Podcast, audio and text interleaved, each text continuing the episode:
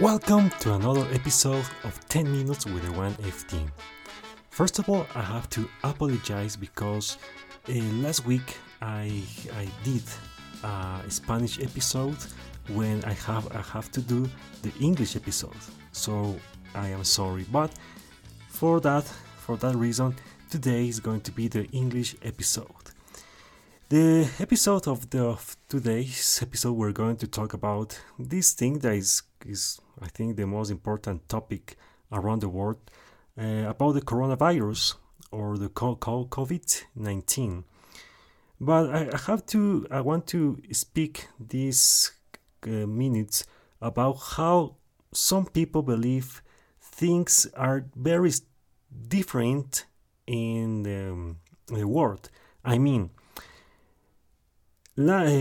a couple of days ago, my dad showed me a clip from a from an interview from people from Dallas, Texas.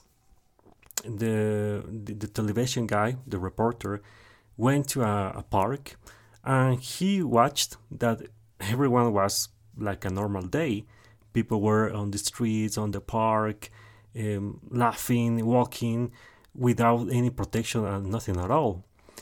Then the reporter um, started to ask some questions to random people and for my surprise, one of these people, uh, when the reporter said, uh, uh, the reporter asked him, "Hey, why are you are you here? Are you not worried about the the virus and that kind of things?" And this guy answered him, "I believe, and I am very sure that this virus doesn't exist. So why we have to be uh, inside in our houses?" when we want to be outside. And I, I heard that and I watched that, obviously, I say, oh my God. That is why, that is the reason why humanity are stupid. Because that, just uh, hearing that answer, make me believe, yeah, if there are some people who believe that this, this virus doesn't exist, that is the reason why in another countries uh, many people didn't give the importance of the virus. And then today those countries uh, have a lot of issues due of the virus. Um, for that guy uh, if they if he believed that this virus doesn't exist how the countries like italy and spain have a lot of people who unfortunately um, passed away. How he can think about that? Yes, I know there are some theories about this virus. I have to be sincere with you. I like conspiracy theories. Uh, sometimes you have to uh, you have to have the both sides of the story. You don't have to always uh, trust the one side of the story. But I don't want to talk about those conspiracy theories. I want to talk about how some people believe that this virus doesn't exist, and some people believe that this virus um, is an, like an experiment, a social experiment. I don't believe that. I don't believe that this is a social experiment.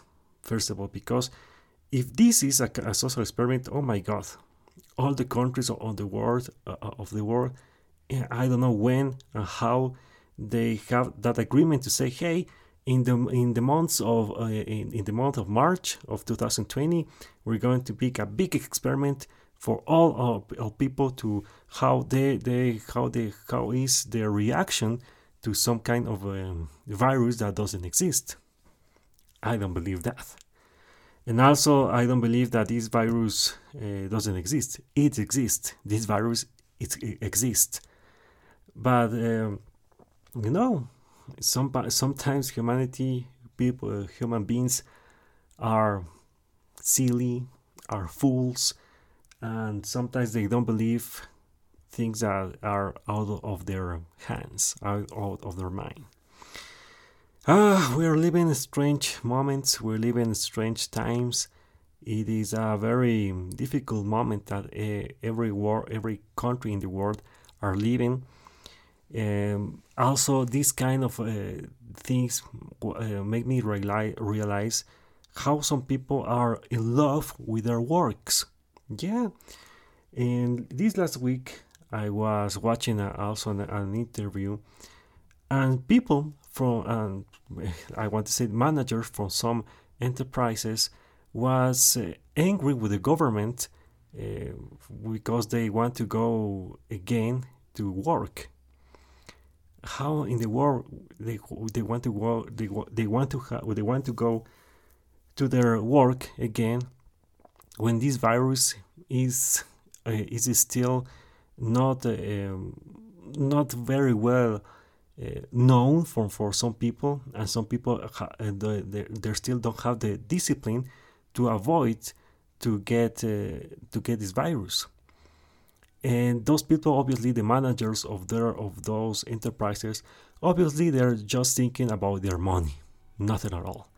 They don't care about their employers etc etc they care about the, uh, himself themselves and their money nothing at all and that also reminds me about some uh, articles i read that some enterprises around the world are taking this virus, the, the pretext of this virus, to to quit, to to make uh, people quit from their jobs, to resign from their jobs, and say, "Wow!" So they want to they wait until they have this kind of, crisis to say to the, to their employers, "Well, it is time to go away," and they take the, the pretext of that, of the virus, to go away from their from their from their enterprises. It is crazy. So my main point of this episode is that you try to realize that even though we have this big issue, this big problem, people from around the world are thinking we are bad. We are we are people are still selfish. People are still doing bad things and people are still bad. I want to give you another uh, uh, example. Uh, in a, in a, I read that in, in a country in South America, there were some people that started to make business with uh, with the mask. You know the the mask that we have to uh, that help us to protect from the virus, and those masks uh, are just are just um, cost like 50 cents.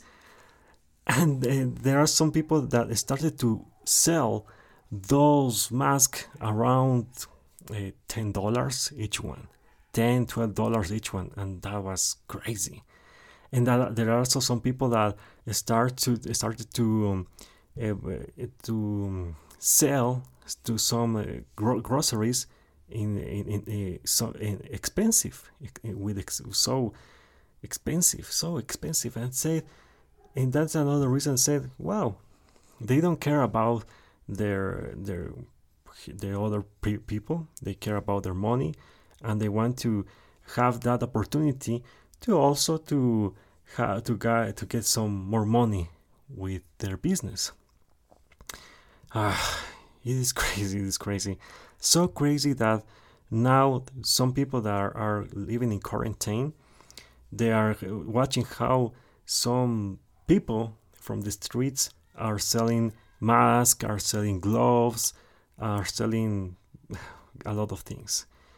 Ah, I'm kind of disappointed of that of humanity that even though that we have this uh, issue that that the a virus that really exists, there's still selfishness around the many people, and that's making me sad, making me sad, and make me and makes me think, ah, we are crazy. Human beings are crazy. Human beings are very, very strange, strange beings in the universe.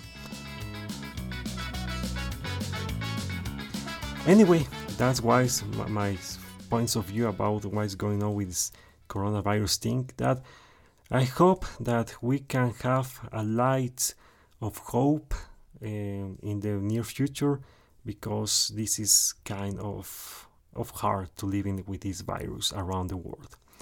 So thank you very much for for hear this episode.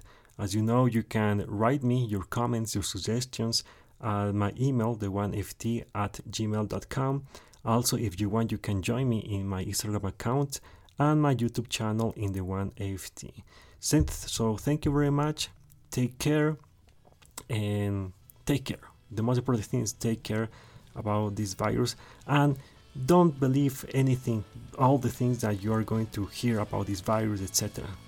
Just be have an open mind and have your own criteria about these things. Thank you very much. E ciao. Bye.